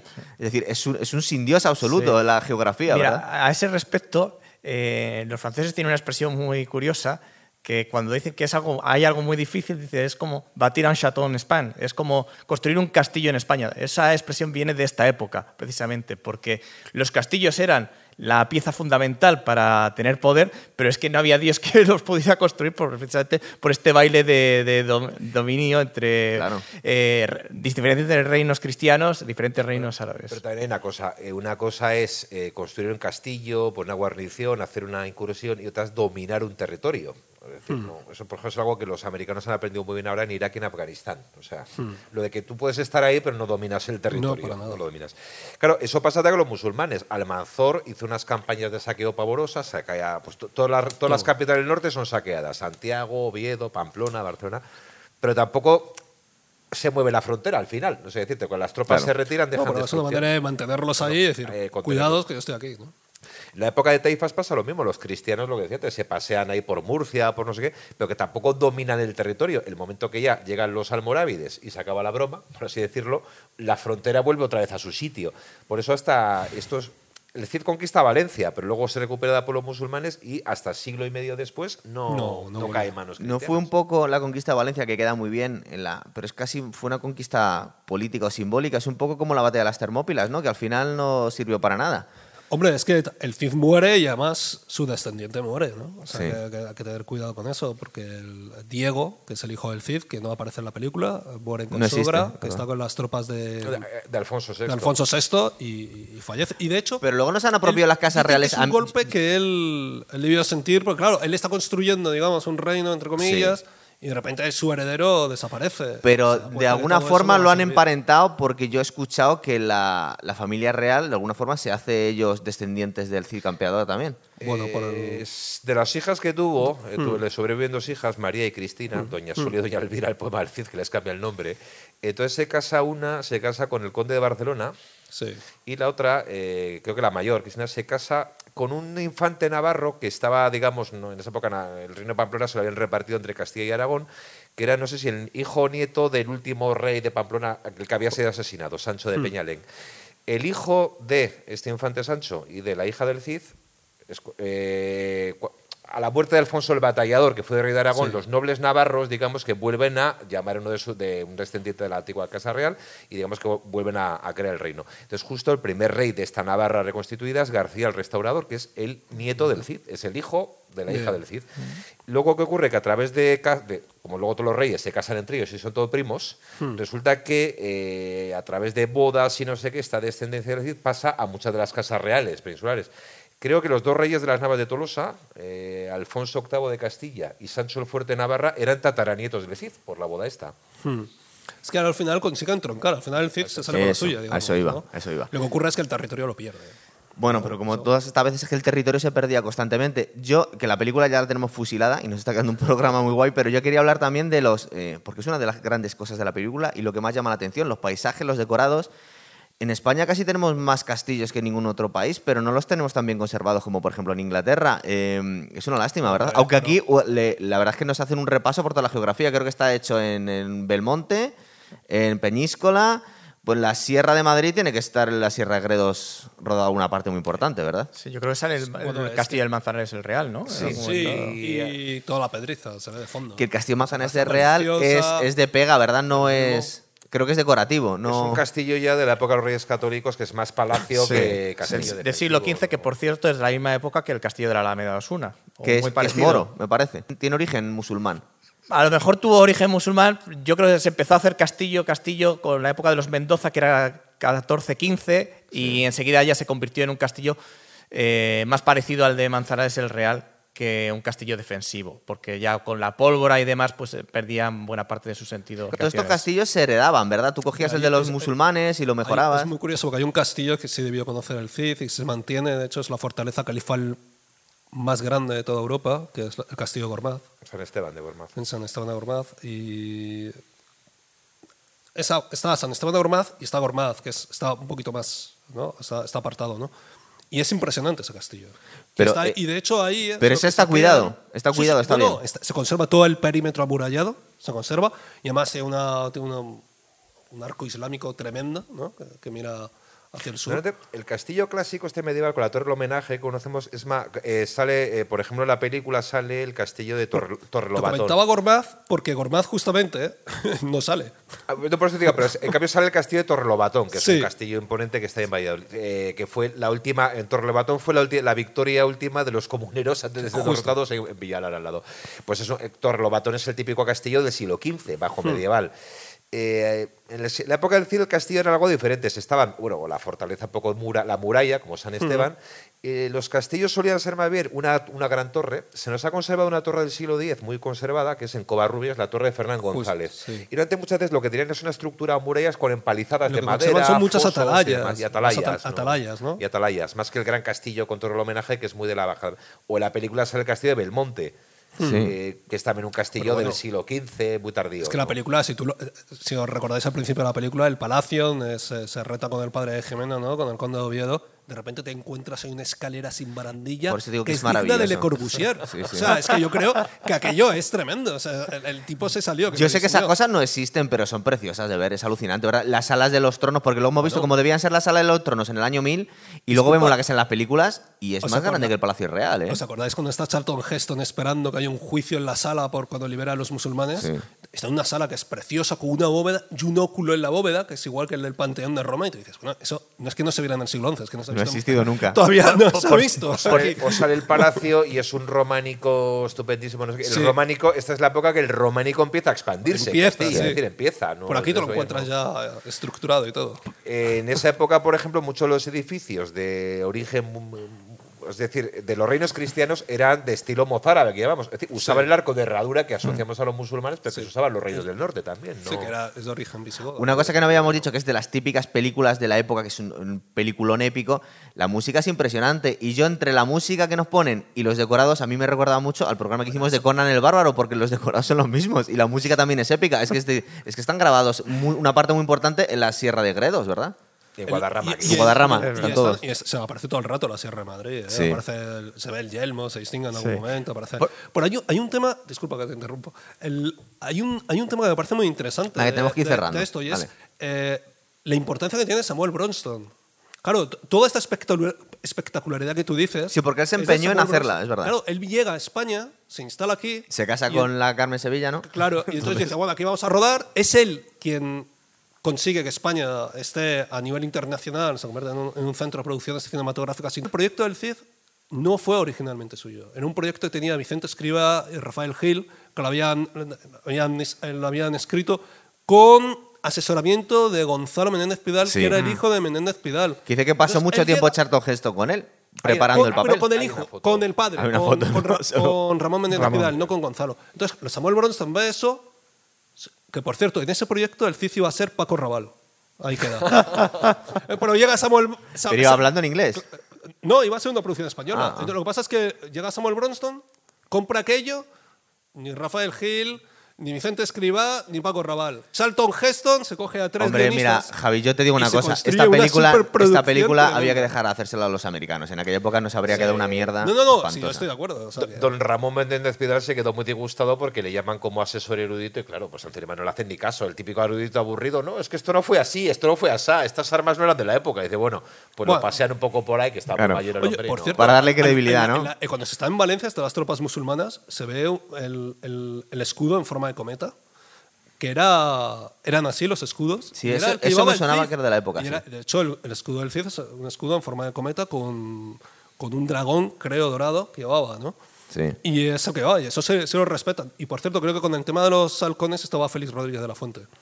La verdad que lo has citado, es una película muy curiosa porque efectivamente de todas las superproducciones, no solo la de Samuel Bronston, que se rueda en España en la época, es la única que estás en el sitio que se está rodando, se supone Sí. más o menos.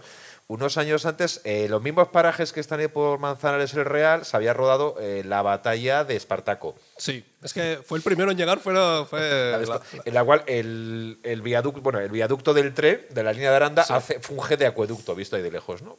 Bueno, eh, unos pocos años después, Anthony Mann vuelve a rodar otra película en los mismos parajes, que es La caída del Imperio Romano, repitiendo con Sofía Loren, además. Sofía Loren. Y, claro, y además es que los guionistas de 50 del FIF, 55 días en Pekín y La caída del imperio son los mismos.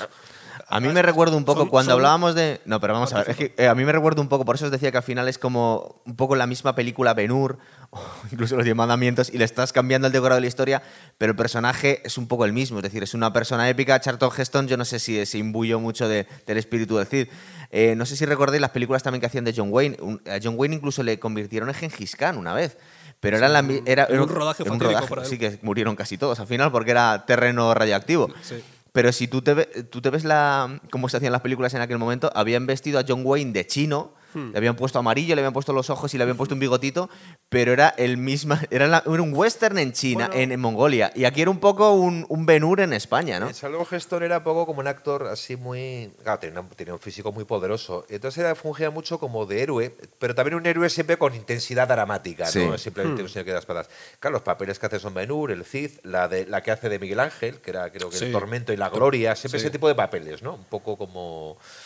Y luego esas intervenciones tardías que tuvo en películas como Cuando el destino nos alcance o El último hombre. Además, fue un Oh, el planeta como- de los simios, simplemente. el planeta de los simios, sí, sí, era siempre verdad. con esa con intensidad dramática, ¿no? Siempre le prestaba los papeles. Pero a- a mí me parece que está. está- el, el papel que aquí haces me parece bastante interesante. No, no, sí, está muy bien, pero, pero piensa es, que es un poco la misma película. Es decir, eh, no vemos tanto cambio. eh, no sé si me entendéis, la misma sensación que da que te están cambiando el decorado y la historia, pero los actores son los Siempre hay mucha épica y siempre el héroe es muy héroe. O sea, Claro. es un héroe bastante plano, ¿no? En general. O sea, es un techado de virtudes. No, no hay inseguridades, no hay eh, segundos pensamientos. Entonces, Hombre, hasta, hasta es más matizado el personaje. Es decir, o sea, tiene- en Ben-Hur sí. Ben-Hur es más y de aquí, bueno. Bueno, pues aquí, aquí tiene cierta controversia morales, ¿no? El momento en que mata al padre, una cuestión de Sí. honor, ahí el, Bueno, pero es que el, el- honor el- y el apellido le ponen una tesitura. Pero vamos, pero es que el padre, un el padre era un gilipollas, intenta Bueno, no matarla sí, sí. 27 veces. Eh, es verdad que para la gente que está acostumbrada a, las, a los duelos más modernos en el cine, cuando ven los duelos en espada, con espadas, pues dan un poquito de. de- Ya. es- están, están bien hechos para la época, pero están cruzando espadas, nada más. Tú que la has visto y la hemos visto los dos, me parece la comparación entre el duelo a caballo que mantiene el Thief al principio de la película con el último duelo de Ridley Scott, ahí es donde se ve la diferencia que hay entre los años 60 y la actualidad. Claro, son 60 años. Pero son 60 años, pero es que es todo. O sea, la, La de- la violencia, la eh, eh, suciedad, eh, la falta el- de el- nobleza. el golpe te duele. Sí. Cuando se viste el otro, te, te duele el golpe, sientes la lanza, en cierto modo. ¿Habéis visto que esto es- que se ha hecho un, un deporte contemporáneo? Es- creo que salía en el en, canal del- en canales de pago. Tenemos justas medievales y gente que compite en esto y hay campeonatos ya. sí, y además las hacen al lado de los castillos que salen, por ejemplo, aquí en el CIR.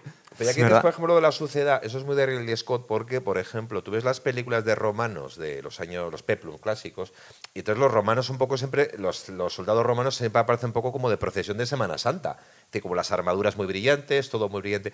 Y luego en Gladiator, la, la batalla al principio es una batalla sucia, en el- Sí. con barro, sangre, se revuelcan, es decir, no es esa especie como de... Es Sí, mucho- el rea- el realismo ha avanzado épica, muchísimo, pero. Sin, sin épica. ¿no? Eso No sé es, una épica ya más sucia. Es una épica pasada por... Muy no sé, la- desencantada. Probablemente más realista, ¿no? Mucho más realista, es verdad. realista. Entonces, estas películas que vemos que están súper bien hechas, que le habían metido muchísimo dinero, pero sí es verdad que lo tienes que mirar con mucha distancia porque, porque hay una falta de realismo brutal. O sea, en los duelos, en los vestuarios, en todo. Todo es anacrónico, claro. Sí, bueno, es que hay pocos pasajes, yo creo que sean realmente, ¿no? O sea, está todo como demasiado El armazo- alterado, ¿no? Es que Las catapultas, las torres de mucho en- asalto. Bueno, Se, se- basa mucho en la leyenda, yo creo. Sí, y, es, y la, le- además, es- es la leyenda tardía del Cid llevada al cine, más Sí, que la historia Pero, propia del cine. pero no deja de ser impresionante, ¿no? Ver toda la gente con esas armaduras, todos los caballos con los pendones, tal. O sea. Hombre, vamos, me parece una película que luego es muy entretenida. O sea, es que lo que estábamos hablando antes. O sea, es que tienes duelos a pie a espada, tienes duelos a caballo, tienes batallas, tienes emboscadas. yo tienes- siempre pienso que Tienes esta- asesinatos, intrigas matrimoniales, intrigas familiares. Esta tienes cosa de erudita de ver una película basada en una historia, no sé qué, con estar con el libro de historia comparando, Sí. yo nunca la he entendido mucho. Es decir, bueno, pues, quiero decirte, eh, tú cuando ves la película Cid o cualquier otra histórica, entre comillas, es una ficción lo que estás viendo. Está-. Es tan ficción como El Señor de los, Arri- de los Anillos. Vale, que hubo un señor que se llamó Rodrigo Díaz de Vivar que fue histórico, esas Sí. diferencias, pero es que a partir de ahí, Claro, Poco más. Es que parecido es, estoy, casualidad. estoy absolutamente de acuerdo aquí. Aquí hemos dicho lo que es verdad, lo que no es verdad, de una manera muy, muy, muy gruesa, ¿no? A lo mejor en algunos casos. Pero es que en el fondo esta película está hecha para que se vea en medio oeste americano. A, lo mejor en el medio oeste americano tiene una cultura insospechada para todos nosotros, pero yo dudo mucho que sepan colocar dónde está Toro, de repente, ¿no? O Zamora, a lo mejor Bueno, sí, lo saben. Y son- Sagrajas, y saben expertos. Calahorra, o sea- claro, ¿Cómo lo explicas? Porque, esa, tía- a esa gente la tienes que llevar al De hecho, y dices, cuando- "Oye, no, cuando mira, hablamos- Es una batalla que vienen los malos, que son estos. De y hecho, Javi, cuando otros". hicimos el programa que hice con Jaime de, de la, de la película esta de John Wayne que había muerto a la mitad de la, de la po- del rodaje del, Sí, del reparto, eh, nosotros estábamos convencidos, casi hice una porra con Jaime, que cuando dijo sí John Wayne, John Wayne no tenía ni puta idea de quién era Gengis Khan. Pero estamos seguros, es decir, porque tú ves... el- Pero tú crees que sabría Charlton Heston que sería el Cid? O sea, realmente. O sea, Bueno, a lo mejor eh, luego se pondría. Luego se puso un poco a ello. Él, comentaba, pero él comentaba claro. lo que pasa es que yo creo, vamos a ver, en aquella época el- el- la labor del actor era, era casi volcar su personalidad eh, diciendo las líneas de diálogo, pero no cambiaba mucho. Pero lo de es que es el mismo. Por ejemplo, a ti mañana imagínate te encargo yo, vamos a hacer una película nueva del Cid. Bueno, de la serie esta que han hecho y demás. Eh, claro. Que tú la llegaste a ver, ¿no? Tú eres el único que la ha visto. Algún capítulo. ¿Y? Luego la, visto, luego yo la- luego la Y porque estamos la- terminando ya no nos luego- has dicho nada. Bueno, Venga, entonces críticas. dices, ¿meto o no meto la jura de Santa Gadea? O la jura de Santa Gadea es, es falsa, no, es- una cosa que no ocurrió en la época. Pero claro, en la película, la del Cid, es muy poderosa cuando la hace jurar tres veces. Que el- Bueno, es que es épico. Es que es, la escena- Parece una obra de teatro, ¿no? está muy bien Además, hecho. Por eso, por eso es una escena. En el romancero, en el colegio estudiamos el famoso romance aquel de la Juda Santa Gadea, do juran los fijos de algo y demás. Pues claro, dices, vale, no ocurrió la realidad, pero en un libro de historia, pues tienes que decir, no, esto no ocurrió, es un mito que sale después, pero una película, si tú haces una. ¿qué es- ¿Estás haciendo una película o estás haciendo un, documental. un documental de historia? Ya. El momento es espectacular porque además jura y luego dice, ahora tienes que decir amén. Sí. O sea, y le Y coge amén. la mano Está aquí muy y es bien como, hecho. Ostras. Está muy guay. Eh, antes de terminar, cuéntanos algo de la serie esta. A ver, A mí es que vi- me quitaste tú la gana, me dijiste no. Yo- Bueno, yo- vale. yo la he visto también. ¿También He la habéis visto? No he visto la serie, he visto capítulos, o sea, creo que buena parte de la primera temporada. Bueno, a ver, yo le veo dos cosas. Eh, parece como muy bien intencionada. Creo que quiere hacer un poco un Cid más histórico. No, no he llegado a ver todo como para poder. Eh, a mí, por ejemplo, tengo un problema que no, no, o sea, no me engancha. Narrativamente veo los capítulos. eh, creo que es un. Como pasa en muchas cosas de cine español, en este caso de series, son mucho mejores a veces los secundarios que los protagonistas. Sí, verdad. Sí. Hay algunos secundarios que son de lujo. Eh, José Coronado haciendo de padre del Cid, de Diego Lainez, que además es un personaje Sí. taimado en la serie. Pues, por ejemplo, además se rejunta con, con el otro, con Bardem, que son un poco los malos. Pues son personajes y esto está en juego. Y dirán los protagonistas, pues bueno, con amoríos y no sé qué. Y luego, como hay cierta, no sé, no, no estoy en el siglo XI, creo que falla un poco la ambientación también.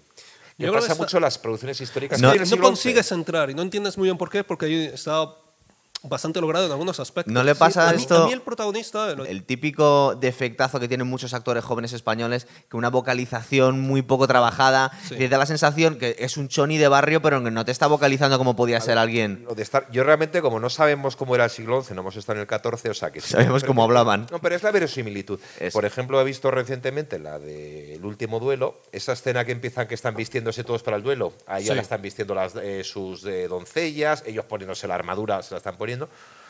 Y tienes ahí como esa escena, como notas el frío que hace en esa sala con los dices, leches, estoy en el siglo XIV de repente, o sea, ya me he metido en el siglo XIV. Entonces es como que le falla eso un poco, no, no tenemos... Yo creo que el programa lo hemos, lo hemos fusilado bien. Vamos a dejarlo aquí, ¿vale? Y vamos, vamos pensando el próximo, porque me estáis hablando ya del último duelo. Igual tiene que caer un día esto. O El Rey de los Cielos. El río de los cielos está pendiente, a ver si lo hacemos película. también. Venga, chicos, hasta otra. Hasta ahora. Hasta otra.